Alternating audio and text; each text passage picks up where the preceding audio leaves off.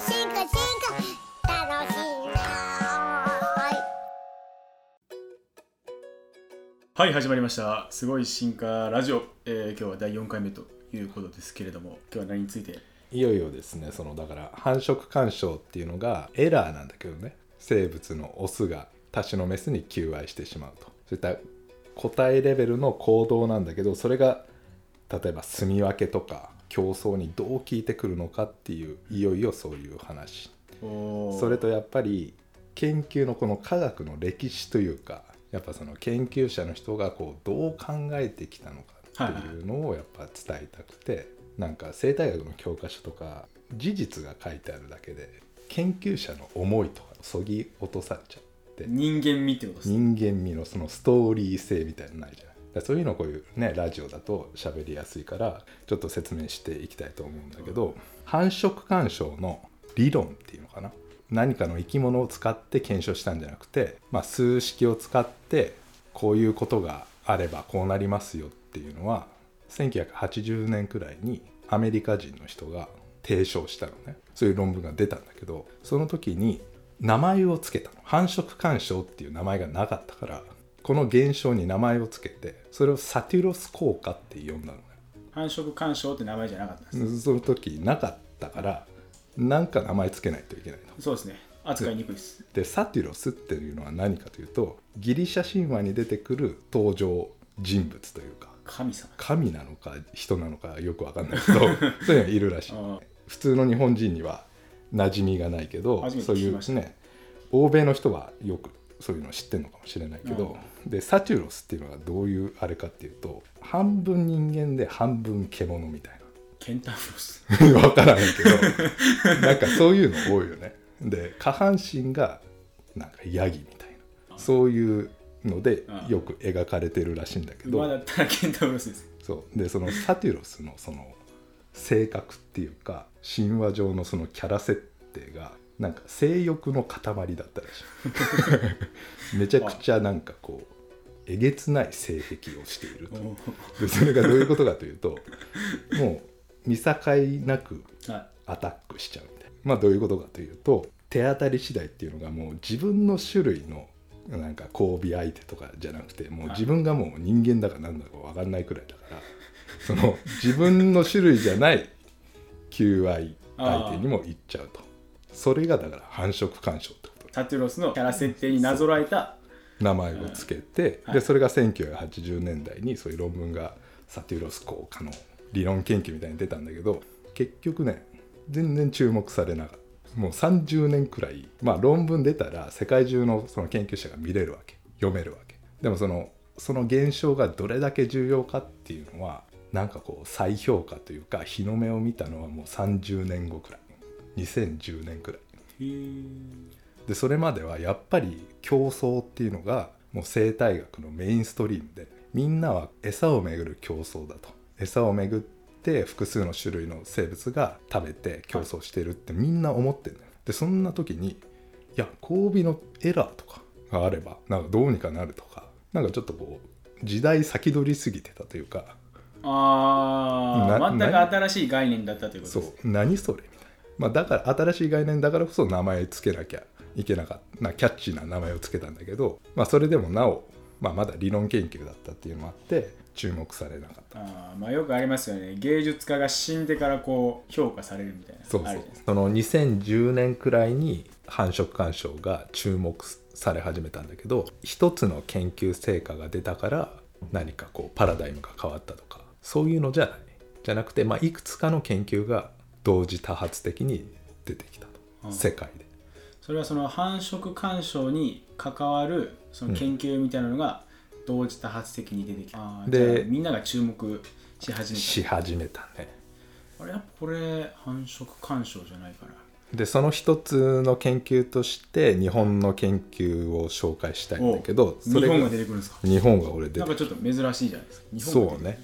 ある意味日本初でそのサテュロスっていう論文と同時期に日本人の人が昆虫研究してる人がやっぱ理論研究なんだけど繁殖干渉の数理モデルっていうの、はい。数学的に予測した研究も出てるその繁殖干渉のその論文みたいなのが出たのを受けてやってみようと思わはったってことですか？うん、でもその受けての間に20年くらいかかってんだよ。でその理論がやっぱ斬新だからなかなか受け入れられなかったわけ。うん。業界に。でもそれがだんだん例えば資源競争じゃもう説明できないとか信号検出理論っていうのがあるんだと。エラーなんだけどそういうことも起こり得るんじゃないっていうのがなんとなくみんな思ってきてで日本人もそうだし例えばドイツのヨーロッパの研究者がバッタで検証したりとか、はい。アメリカの研究者がカイアシっていう、まあ、ミミジンコみたいな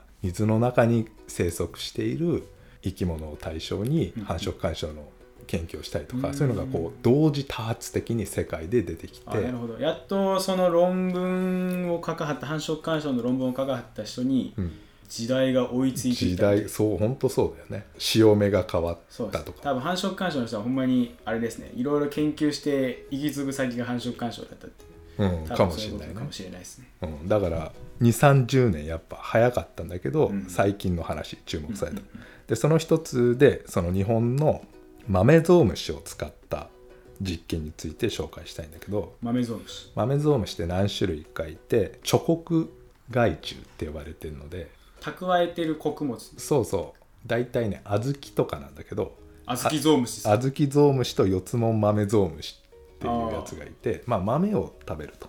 で小豆とか、まあ、大豆とかを保管するんだけどあはい。僕家でなんか小豆あった時に パキパキ言ってんなと思って、小豆の袋から。で見たらもう大量発生して。そんなパキパキ言ってる。めちゃめちゃパキパキ言ってるんですよ。でカーテンにもめっちゃびっしりくっつくし、うん調べて小豆ゾウムシだったっていうのがまあ中学生の時の記憶ですそうそう。小豆ゾウムシだけめっちゃなんか印象深いです世界的なまあ害虫ではあるんだけどそのガウゼのやったゾウリムシみたいに実験室で競争の実験をするのに小豆ゾウムシと四つも豆ゾウムシっていう2種類が昔から使われてる。日本ではね。ね昔からそれは繁殖干渉とか。関係なしに、はいまあ、競争資源をめぐる競争として、はい小豆ゾウムシの実験がありましたと。どういう生活を送ってるかっていうと、まあ、ゾウムシなんで、まあ、甲虫のちっちゃい甲虫の仲間なんだけど豆の表面に卵を産むのね。豆の中じゃなくて。中じゃなくて表面にしか産めないの。でも出てきた孵化した幼虫は豆の中に潜れる。潜入っていうんだけど。あーだから僕の家の時に買った小豆からこう出てきたってことですね。出てきた、はい、いや最初は買った時も何もいなかったです、うん。気づいたらめっちゃ出てきてたんで、うんああなるほ幼虫はまあ豆って硬いんだけどどうにかこうにかして潜れると。はい。乾燥した豆の中に。で豆の中で幼虫が育つパクパク食べてもりもり育つってことでさなぎになって成虫がそこから新しい羽化した成虫が出てくる。そういうライフサイクルなんだけど競争っていうのはその一つの豆にいくつかの卵が生まれることがあるのよああその産みつけられるってことですか、産みつけられる。それはちなみに別種のってことですか？時もあるし別種というかその別個体時もあるし自分の親がいくつか産むこともあるしあーじゃあ兄弟間で争う時もあればあるし他の種類の場合もあるわけ、他の種類もあるし他のその小豆ゾウムシ個体間うん、でもある。でそうすると豆の中で複数の幼虫がこう入ってきて「あらこんにちは」ってなるじゃないシェアハウスしますね。シェアハウスなんだけどス。そう。で競争は2パターン実はあって餌をめぐる競争。は、でシェアハウスっていうのはもう豆の中で餌の量が決まってるじゃん。そうです。でそうすると食べる1匹あたりの鳥分が減ります。減っちゃうじゃない。それがいわゆる餌をめぐる競争なんだおお、まあ、けどこれはイメージしやすい。です、うん、でもう一種類はねこの豆ゾウムシでもあるんだけどやっぱ幼虫同士がこう攻撃し合っちゃう。と、ああお前邪魔やわ言ううん、て、でなんか噛みついて殺しちゃったりしてもうその豆の中では1匹しか生き残らない豆の中でそんなアグレッシブなうん。ことが起こってるってことです、そう。だからどういうふうにその豆の中で何が起きてるのかなっていうのがずーっと日本人のね内田俊郎っていうんですね、まあ、日本のこの実験生態学っていうんだけど室内でねこういう実験する生態学ではい。緻密に調べてた人がいるの、でそれは資源をめぐる競争で小豆ゾウムシと四つもん豆ゾウムシの競争の結果が変わると2種類を一緒にすると何世代か経つとどっちかの種類が絶滅しちゃうのいなくなっちゃうあゾウリムシと同じ同じでしょ同じパターンが出てきてそのどっちかの種類が生き残るんだけど勝つんだけど、それがやっぱ餌をめぐる競争でこっちが強いとか弱いとか考えられてきたんだけどその繁殖干渉の実験は何をしたかっていうと繁殖干渉は成虫の行動じゃない繁殖できる状態といえば幼虫ではなくそうだね。成虫です。昆虫の場合はそうだよね。今まではこう豆の中で何がお起きてたのかっていうのをずっとみんな考えてた。じゃなくて逆にこう出てきた成虫同士のああ関わり合いだよねちょっと視点を変えましょうと。でそれずっとみんな気づかずにずっとそれは放置してきた、まあ、だってそれは餌の競争ばっかずっとフォーカスされていたわけですから、うん。まあ、当然そこにフォーカスを置きますよね、で繁殖干渉っていうのが見直されて成虫の行動も見てみましたと。そうするとそうするとアズキゾウムシとヨツモマメゾウムシは交尾することもあるらしいんだけど、え似てるってことですか？うん、似てる。大きさとか、まあ見た目まあ見れば区別はできるけど、はい、まあ、大きさとかに似てて交尾することもあるけどあんまりしないらしい、まあ、あんまりしないですか、うん。でもオスがねずーっとこう執拗に追いかけ回すらしい、えっと、多種のメスを同種も多種もってことですかどうしも多種もだろうけどね。はいでネチネチネチネチネチ追いかけますと。でそうするとどうなるかっていうとなんか鬱陶しいと。メスからすると。そうですね。邪魔です 邪魔。何が起こるかっていうと卵をさ例えば生涯に50個産みますよと。そういう時にそういった邪魔者が入ると40個に減っちゃいますよと。逃げたりしてうん。エネルギーを消費すると、そう。うん。その分元気がなくなってみたいな、うん、時間とエネルギーがロス。でそうですね50個埋め埋めるところを40個しか埋めないとか。あとは寿命が短くなる。あやっぱ追いかけ回されて疲れちゃうとかね。もともと成虫でいられる寿命ってめちゃめちゃ短そうですね、うん。ゾウムシとかになってたら、だから交尾はしなくてもそういったなんかちょっかい行動でじわじわとダメージを与えてる。おおこれは見えにくいです見ねえにくいでしょ。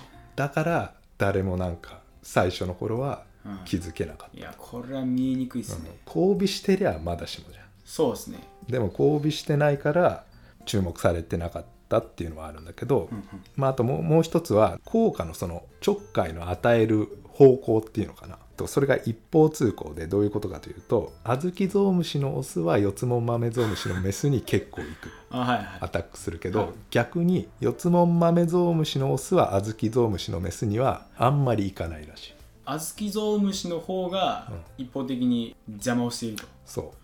でなんでかは分かんないんだけど一応そうなってる、あアズキゾウムシの方がだから自分の種と他種の区別をうん、あんまりつけられない。つけてなくてそうだね。見境ないって言えるよね。見境ない。で見す境ないってよく言うんだけど、専門用語として。でそうすると例えば小豆ゾウムシと四つも豆ゾウムシスタートライン五分五分で、えー50匹ずつ入れましたと。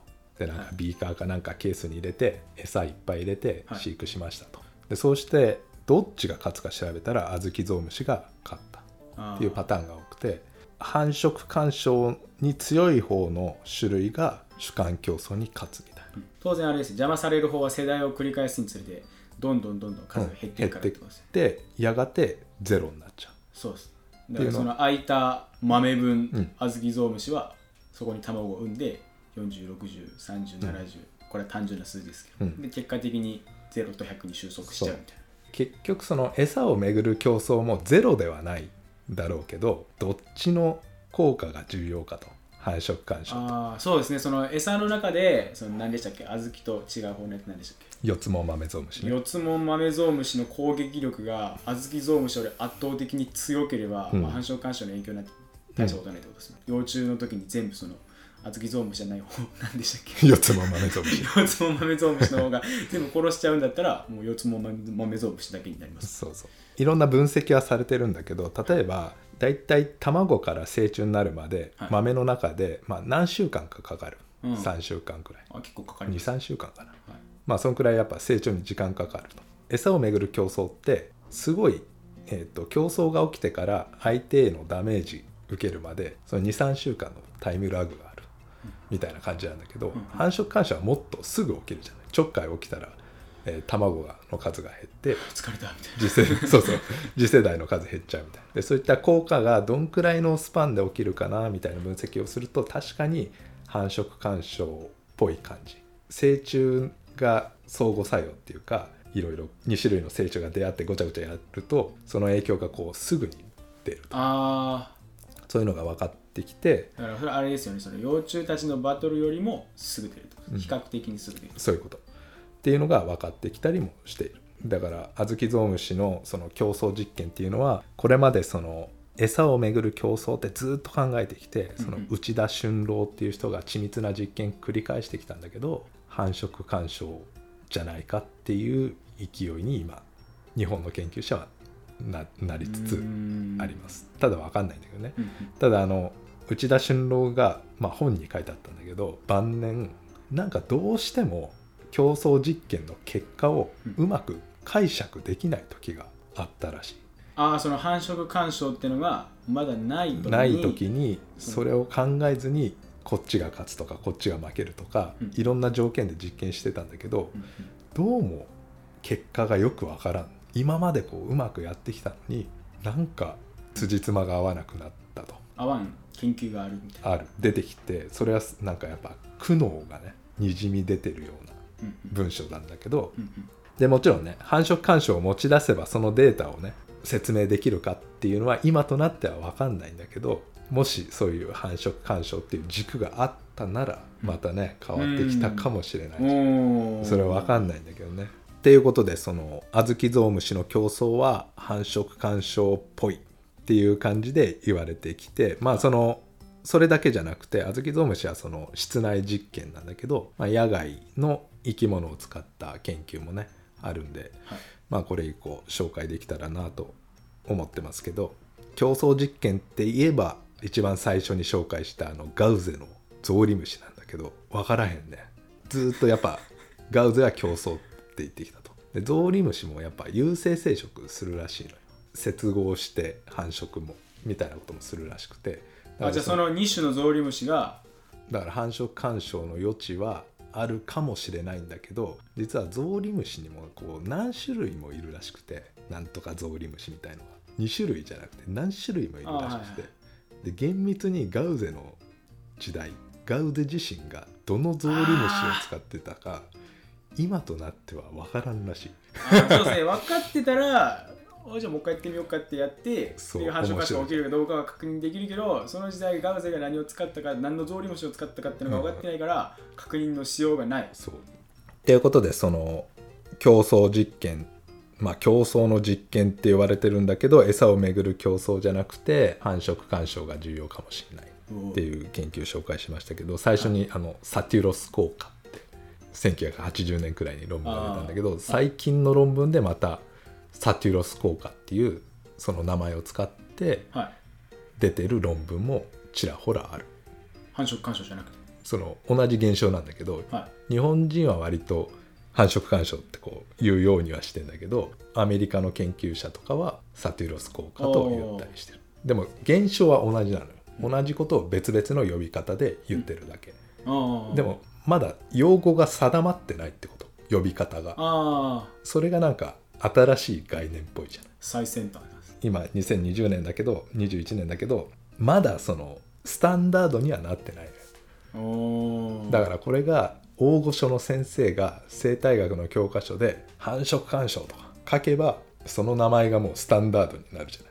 ああじゃあ教科書とかにも書いてない教科書には載ってない。ねだからまだまだまだその重要性というか普遍性っていうの？この小豆ゾウムシではこうでした、はい。じゃあ他の虫では他の植物ではどうなの？っていうのは研究増えつつあるけどまだメインストリームではない。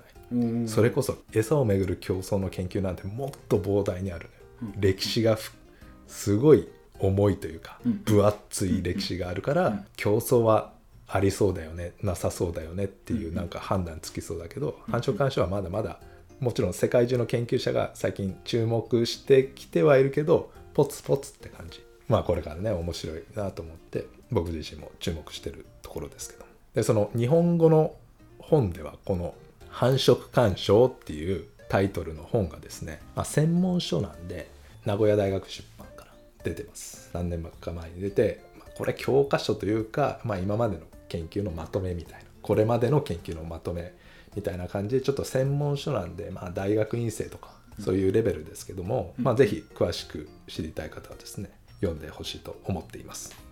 この辺で。この辺で。ありがとうございました。ありがとうございました